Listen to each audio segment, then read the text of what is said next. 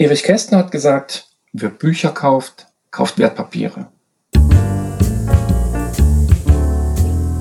Schreiben und Leben, dein Weg zum eigenen Buch. Mein Name ist Andreas Schuster, ich bin Schreibtrainer und Autorencoach und heute geht es um das Thema den eigenen Verlag gründen. Und ich habe einen Gast und zwar Michael Paul. Herzlich willkommen. Hallo Andreas. Du hast ein Erich Kästner Zitat rausgesucht, das ich tatsächlich, ja, ich weiß gar nicht, ob ich es noch nicht gekannt habe, aber nicht so präsent hatte. Wer Bücher kauft, kauft Wertpapiere. Was hat das mit dem heutigen Thema zu tun? Naja, das steht immer auf der, ähm, auf der letzten Folie bei meinen Lesungen natürlich, weil ich dann anschließend gerne auch ein paar Wertpapiere verkaufen möchte, sprich Bücher. Aber ähm, ich finde, es hat sowas Schönes. Erstens, weil ich Kästner sehr mag und zweitens, weil es was mit dem Wert zu tun hat. Also Wertpapier im Sinne von der Wert ist ja das, was auf dem Papier dann steht. Und äh, das gefällt mir ganz gut so vom, vom Gedanken, warum schreibe ich Bücher?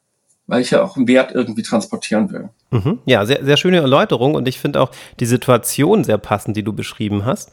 Bei der eigenen Lesung am Ende der Moment, in dem es darum geht, Bücher zu verkaufen. Und das ist ja ein schöner Link, eine schöne Verbindung zu dem Thema den eigenen Verlag gründen. Denn da sieht man ja, wie das Schreiben und auch das Vorlesen, die Arbeit als Autor, damit der Arbeit als Verleger ganz, ganz eng verknüpft ist. Weshalb bist denn du heute zu Gast in dieser Sendung bei diesem Thema. Möchtest du dich einmal kurz vorstellen? Ich wohne im Schwarzwald und äh, schreibe seit 2010 Bücher. Meine Romane sind historischer Art, gerade so an der Grenze des Historischen, da meine Romane sich mit der Zeit des Nationalsozialismus beschäftigen, beziehungsweise Themen aus dieser Zeit äh, der 30er, 40er Jahre mit spannenden fiktiven Geschichten verbinde. Und äh, ja, äh, wir reden heute über das Thema eigenen Verlag, weil ich damals überlegt habe, hm, wenn das Buch geschrieben ist, wie bringe ich denn das jetzt irgendwie raus? Wie kann ich das publizieren? Und über einen Zwischenweg zunächst für den ersten Roman habe ich dann beim zweiten Roman entschieden, welche Möglichkeiten gibt es im Self-Publishing und habe mich dann eben für den Weg des eigenen Verlages entschieden. Mhm. Also es gibt tausend Möglichkeiten, Bücher heute zu publizieren vom ganz einfachen nur E-Book äh, bei Amazon, sag ich mal, und bis hin eben zum eigenen Verlag oder dann eben den Weg über einen äh, direkt über einen Verlag zu gehen oder über eine Agentur einen Verlag oder ähnliches.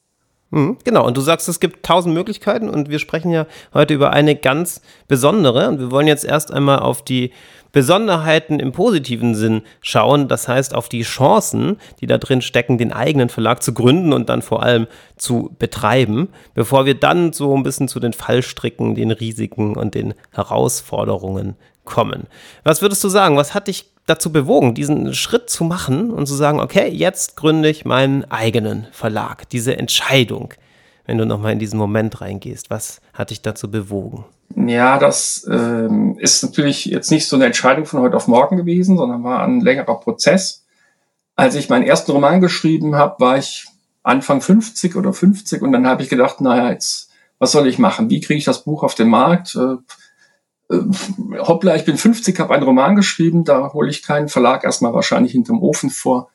Und dann habe ich gesagt, okay, Self-Publishing, das war ja damals schon, das war 2014, 13, 14 die Zeit da kam Self-Publishing ja gerade erst so richtig auf irgendwie und in die Gänge. Mhm. Hab mir das angeguckt, aber gemerkt, mh, hm, aber so richtig Ahnung, wie die ganze Verlagsbranche funktioniert und so hast du nicht. Also ich bin neben meiner Schreiberei Unternehmensberater, selbstständig.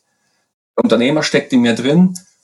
Und da habe ich angeguckt und sagte, aber wenn du keine Ahnung von der Branche hast, dann kannst du da nicht einfach ins kalte Wasser springen. Das ist mir zu heikel. Und habe mir damals einen Dienstleister gesucht über, über Tradition in Hamburg und mit habe mit denen das erste Buch gemacht. Das haben die super gemacht. Ich habe unheimlich viel gelernt, aber der Nachteil an diesen Dienstleistern, egal ob es jetzt BOD oder Tradition oder irgendein anderer ist, ist natürlich, du musst dein Buch relativ teuer verkaufen, es bleibt trotzdem nur eine ganz kleine Marge für dich übrig. Jetzt schreibe ich nicht Bücher, um damit reich zu werden. Ich würde mich nicht dagegen wehren, nicht falsch verstehen. Mhm. und ähm, dann habe ich überlegt, okay, vielleicht musst du doch einen anderen Weg gehen. Und ich habe so viel gelernt beim ersten Roman, dass ich dann gesagt habe, okay, dann such dir jetzt einen passenden Weg im Bereich des, ich sage eher Independent Publishing, aber äh, Self-Publishing, egal wie, ähm, da suchst du dir jetzt den passenden Weg. Und dann war für mich klar, habe damit auch verschiedene Autoren gesprochen, ähm, habe damals mit dem Richard Magneroth in München gesprochen, der auch seine Bücher einen eigenen Verlag gemacht hat. Und das hat mich ziemlich begeistert. Ähm, hat seine großen Herausforderungen, ist nochmal ein großer Unterschied, als wenn ich nur irgendwo das Buch hochlade und dann wird es publiziert von irgendjemand. Ähm, aber hat natürlich auch große Vorteile. Und so ist dann 2015, glaube ich, der Gedanke entstanden, das nächste Buch eben dann äh, mit dem eigenen Verlag zu machen. Du sprichst von der Begeisterung, als du ein anderes Beispiel gesehen hast. Woran genau hat sich diese Begeisterung festgemacht und welche Vorteile würdest du sagen, hat es, den eigenen Verlag zu gründen und diesen Weg der Veröffentlichung zu gehen? Ja, also äh, natürlich steckt in mir der Unternehmer und der Unternehmer möchte gern äh, gestalten und alles, ja, Kontrolle ist jetzt das falsche Wort, aber selber gestalten können und selber machen und am Schluss auch das eigene Ergebnis in Händen halten. Das ist ja der König für jeden Autor, mhm. wenn er dann das gedruckte Buch in der Hand hat, äh, am Ende nach viel mhm. Arbeit. Und ähm, mich hat auch der Rest gereizt, das Marketing, äh, das überhaupt das ganze Her der ganze Herstellungsprozess des Buches ist spannend. Also ab, wenn das Manuskript geschrieben ist, dann geht's los mit äh, Lektorat, mit Überarbeitung, mit Korrektorat, mit dem Cover, mit dem Textsatz. Also dann geht ja diese ganze Geschichte los, ähm, Einführungsmarketing, dann Marketing, dann den Buchdruck organisieren. Also dann läuft ja wirklich alles das ab, was der Verlag für einen ja normalerweise auch tut. Und da muss ich mir jetzt überlegen, kann ich da eine geschickte, schlanke Lösung finden, dass das einer für mich macht? Dann will der auch Geld dafür, was vollkommen in Ordnung ist. Also da neide ich niemand das, was er dafür nimmt, weil das ist schwer genug, damit Geld zu verdienen. Oder will ich das alles selber machen, diesen Prozess komplett selber gestalten, bis mein Baby dann am Schluss äh, beim Buchhändler im Regal liegt. Und ja, für mich war dann mhm. das Reizvolle natürlich zu sagen, das machst du selber. Wie viel übernimmst du denn ganz konkret von diesem ganzen Prozess, den du schilderst? Du sagst ja, das ist unglaublich viel Arbeit und viele Aspekte, die man gar nicht so auf dem Schirm hat, bevor man sich damit beschäftigt, damit wir uns das ein bisschen genauer vorstellen können. Gibt es was, was du auch in andere Hände gibst oder machst du wirklich alles selbst? Nein, um Gottes Willen. Ähm, ich arbeite, glaube ich, im Prinzip schon so, wie es ein Verlag auch tut, also von der Arbeitsteilung her. Mhm. Ein Buch ist nie äh, nur eine Einzelarbeit. Also das ist wie beim Formel 1, da ist nicht nur der Fahrer der, der das Rennen gewinnt, sondern da steckt ein ganzes Team dahinter. Und das ist beim Buch eigentlich auch so egal, wie ich mich organisiere. Also ich habe äh, natürlich ähm, meine Lektoren, ich habe drei Lektoren in der Regel, die meine Bücher, meine Manuskripte nach der Überarbeitung durchgehen. Dann arbeite ich das wieder ein. Dann habe ich nochmal jemand separat, der Korrektorat macht. Äh, ich habe bis jetzt in meinen Büchern immer auch äh, Zeichnungen, Grafiken drin, die mir jemand macht. Dann habe ich jemand externes als Dienstleister, der den Textsatz macht. Das habe ich beim ersten Buch noch selber gemacht. Das mache ich nie wieder selber, weil das ist eine unglaublich äh, mhm. ja schöne, aber anstrengende und zeitraubende Arbeit. Und ähm, dann habe ich eine Coverdesignerin natürlich. Also diese ganzen Dienstleistungen habe ich natürlich ausgelagert, weil da gilt definitiv Schuster bleibt bei deinen Leisten. Gerade im Self-Publishing sieht man viel zu viele Beispiele, wo die Leute selber basteln und äh, ja, das sieht man eben einfach ich will das gar nicht negativ bewerten. Man sieht es einfach. Und wenn man professionellen Anspruch hat, dann fällt das natürlich schnell hinten runter. Das bedeutet, dass ich da ein ganzes Team im Hintergrund habe, bis das Buch letztendlich fertig ist. Hat aber natürlich auch den Nachteil, dass die ganzen externen Partner auch bezahlt werden wollen. Und aber über Nachteile wollen wir ja nachher reden, habe ich gehört. Ne? Die, die kommen nochmal auf jeden Fall so als, als Blog. Ne? Das ist ja auch wichtig, dass unsere Zuhörer sich das klar vor Augen führen, würde ich sagen. Ne? Wir wollen ja jetzt hier keine äh, Traumschlösser des eigenen Verlags nein, kreieren, sondern das Schöne und Tolle daran sehen, aber vielleicht auch die Herausforderungen klar herausstellen. Das wäre doch auf jeden Fall schön. Auf jeden Fall habe ich so das Wort Freiheit im Kopf gehabt, als du gerade gesprochen hast. Und zwar hast du ja gesagt, wen du alles als Dienstleister hinzuziehst, welche Funktionen und dass dir da Professionalität sehr wichtig ist. Zugleich ist das ja aber auch ein Stück Freiheit, denn die suchst du aus. Ne? Die suchst du als Verleger und zugleich Autor aus.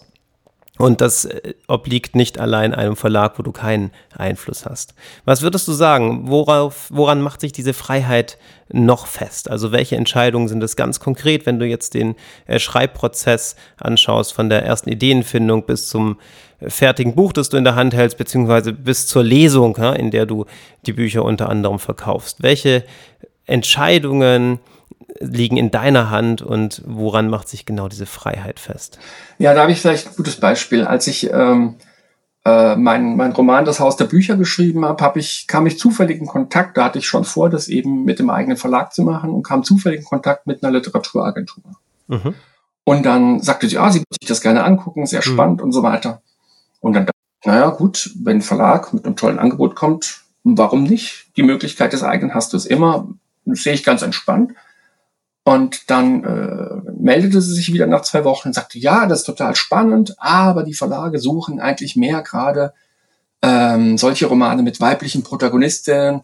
Und ich hätte ja nun eher ein Team von vier Protagonisten, da ist nur eine eine Frau, drei sind Männer. Mhm. Ob man das nicht umschreiben könnte. Da bin ich natürlich erstmal vom Stuhl gefallen und dachte, nee, das ist eigentlich genau das, was ich nicht will. Ähm, mhm. Im Fall ging es auch nicht, weil die Geschichte sonst nicht funktioniert hätte. Aber das zeigt einfach, wenn ich mich jetzt auf einen Verlag einlasse oder wenn ich in Richtung Marketing denke, dann muss ich mich natürlich mehr und mehr auch den Erfahrungen der, der Verkaufsleute, des Marketings, der Verlage verlassen.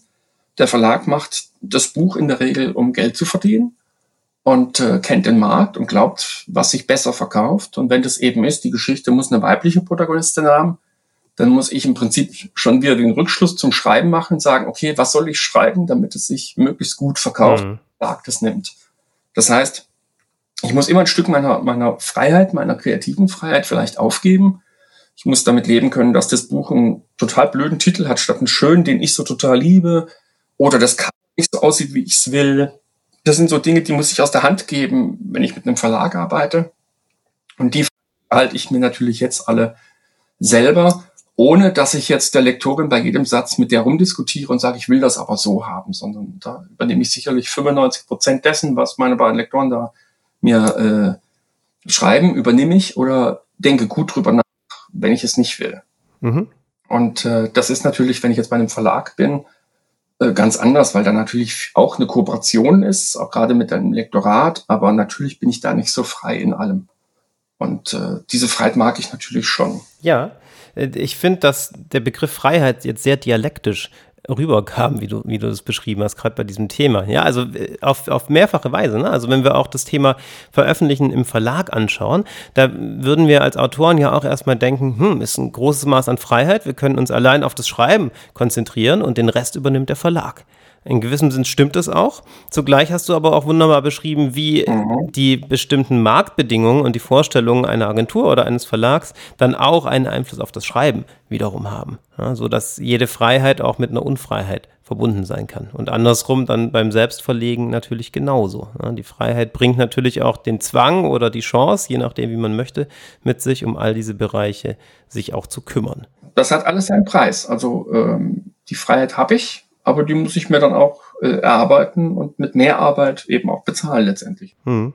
Seit wie langer Zeit hast du deinen eigenen Verlag? Gegründet habe ich den 2015, eben nach dem ersten Roman. Der erste Roman kam 2014 raus und dann das Haus der Bücher, der zweite kam raus äh, 2017 und dafür habe ich den Verlag dann gegründet vorher. Okay, das heißt, wenn du jetzt auf die letzten Jahre zurückblickst, das sind ja jetzt schon einige, was würdest du sagen, waren die größten Herausforderungen auf dem Weg und damit natürlich auch verbunden die Risiken, die mit dem eigenen Verlag einhergehen? Ja, also beim eigenen Verlag ist äh, eben klar, ich muss äh, tatsächlich selber verlegen, kommt ja von Vorlegen eigentlich. Das heißt, Verlag investiert im Vorfeld in ein Manuskript, macht daraus ein Buch und hofft, dass er über den Verkauf diese vorausgelegten Kosten wieder reinkriegt und was dann anschließend damit verdient. Und wenn ich einen eigenen Verlag mache, dann habe ich die große Freiheit, alles selber zu tun, auch unternehmerisch alles zu tun, aber es ist auch die Pflicht, alles unternehmerisch zu tun. Das heißt, die andere Seite der Medaille ist natürlich, dass ich zum Beispiel in ähm, ordentlich Vorinvest gehen muss, bevor das Buch tatsächlich dann auf dem Tisch hier im, im Paket ankommt, ausgepackt wird, verschickt werden kann, verkauft werden kann und so weiter. Wenn da habe ich dann schon einiges an Geld investiert, bevor das Buch überhaupt fertig ist, weil ich mein eigener bin. Hm, ja. Und äh, das muss man sich überlegen, ob man das will. Ähm, viele Self-Publisher können das auch nicht, weil sie das Geld dafür nicht haben oder ich sag mal so aus Hobby schreiben, dass sie sagen, ich muss das mit ganz kleinem Geld machen, was auch vollkommen okay ist. Ich soll ja kein Geld ausgeben, das ich nicht habe, logischerweise. Jetzt habe ich das Glück, dass ich das kann, aber ähm, das ist natürlich immer auch ein Risiko, zu sagen, okay, also ich sag mal, wenn bis das Cover da ist, bis Text da Lektorat, Korrektorat und so weiter. Da sind ja schon mal an die 2000 Euro weg, bevor das Buch wirklich, äh, weg, äh, wirklich fertig ist. Und das Risiko treibt einen natürlich auch dazu, jetzt wieder ähnlich, wie ich es eben schon mal gesagt habe, natürlich zu überlegen, wie gut kann ich das Buch hinterher auch verkaufen. Also schreibe ich das wirklich nur für die Schublade, wird das keiner kaufen? Oder ist das wirklich so spannend und habe ich schon meine Leserschaft aufgebaut und einen Leserstamm, die schon drauf warten und so weiter. Also natürlich baut sich so eine Schriftstellerkarriere, sage ich jetzt mal, oder auch so ein, so ein Verkaufsthema auf wie so eine Treppe. Also von Buch zu Buch wird das natürlich ein bisschen man kriegt ein bisschen mehr Bekanntheit. Die, die Buch, Buch gekauft haben, kaufen das zweite und sagen, oh, wann kommt das dritte? Das macht es natürlich mit jedem Buch etwas leichter wie am Anfang muss erstmal äh, kräftig vorinvestieren. Also jedes Buch ist ein, ein Riesenprojekt. Bei mir im historischen Bereich kommt noch dazu, dass ich einen enormen äh, Rechercheaufwand vorher habe. Das ist durchaus ein halbes, dreiviertel Jahr, bevor ich überhaupt mit dem Schreiben anfange. Und äh, auch das ist natürlich viel Zeit, die da erstmal investiert werden muss. Das heißt, es ist kein Spaziergang und es ist auch kein ganz äh, schneller Erfolg, sondern es ist wirklich ein Langzeitprojekt. Ja, also so sehe ich das. Also äh, jetzt habe ich relativ spät mit dem Schreiben angefangen und äh, vielleicht geht mir auf zur großen Karriere am Ende äh, die Lebenszeit aus, wer weiß. Oder vielleicht wird man ja auch nach dem Tod erst berühmt, soll ja auch manchmal passiert sein. Aber darum geht's mir gar nicht beim Schreiben. Also ich, hm. Äh, hm. ich will dieses Thema bearbeiten und äh, schreibe da auch gegen das Vergessen und gegen das vieles, was da in der Welt, in unserem Land momentan passiert, was mich sehr bewegt und auch sehr ärgert und äh, äh, wo ich denke, nee, da muss man hingucken. Und ähm, also von daher habe ich auch ein bisschen eine Mission und nicht nur den Anspruch, mit spannenden Romanen zu unterhalten, was ich in erster Linie tue, hoffe ich. Aber ähm, das ist einfach ein wichtiges Thema, das mich beschäftigt. Von daher habe ich jetzt auch nicht primär, das sind, oh, du musst unbedingt einen Bestseller schreiben. Ich glaube, viele wissen sowieso nicht, wie ein Bestseller funktioniert und warum es einer wird, ja. Äh, es gibt Bücher, die finden wir in den Top Ten Listen und keiner weiß so richtig warum. Die müssen nicht gut geschrieben sein. Das ist vielleicht nur ein bekannter Autor, wo man sagt, auch das wird mich mal interessieren whatever. Für mich ist es eher so eine langfristige Geschichte zu sagen, von Buch zu Buch entwickelst du dich weiter. Man entwickelt sich ja auch selber als Autor weiter von Buch zu Buch und äh, das ist so der Weg, auf den ich gehe. Und ich sage mal, das ist wie so eine Treppe. Mit jedem Buch gehe ich eine, eine Stufe höher, eine Stufe weiter. Ja, da hast du schon ganz viel über dein Schreiben auch gesagt. Wenn wir noch einmal auf den Autor Michael Paul schauen, würdest du sagen, ein eigener Verlag passt sehr gut zu deinem Konzept von Autorenschaft oder hat das damit wenig zu tun? Ist das für jeden gleichermaßen geeignet? Nein, das ist auf, äh, nein, es ist nicht für jeden gleich geeignet. Also ich finde das Self-Publishing begeistert mich jedes Mal, wenn ich, gehe in, in, Frankfurt auf die Buchmesse für zwei, drei Tage, schlender da so durch und gucke mir an, was es Neues an ähm, Möglichkeiten, Optionen gibt. Und ja wirklich ganz viele. Und da muss jeder für sich gucken, welches ist für ihn der richtige. Für mich ist der eigene Verlag eigentlich der total passende Weg, weil ich eben Sachen gerne selber mache und äh, ähm, nicht selber mache, um vom Mainstream unbedingt komplett abzuweichen und was ganz Irres zu machen, sondern weil ich es einfach sehr gerne selber tue.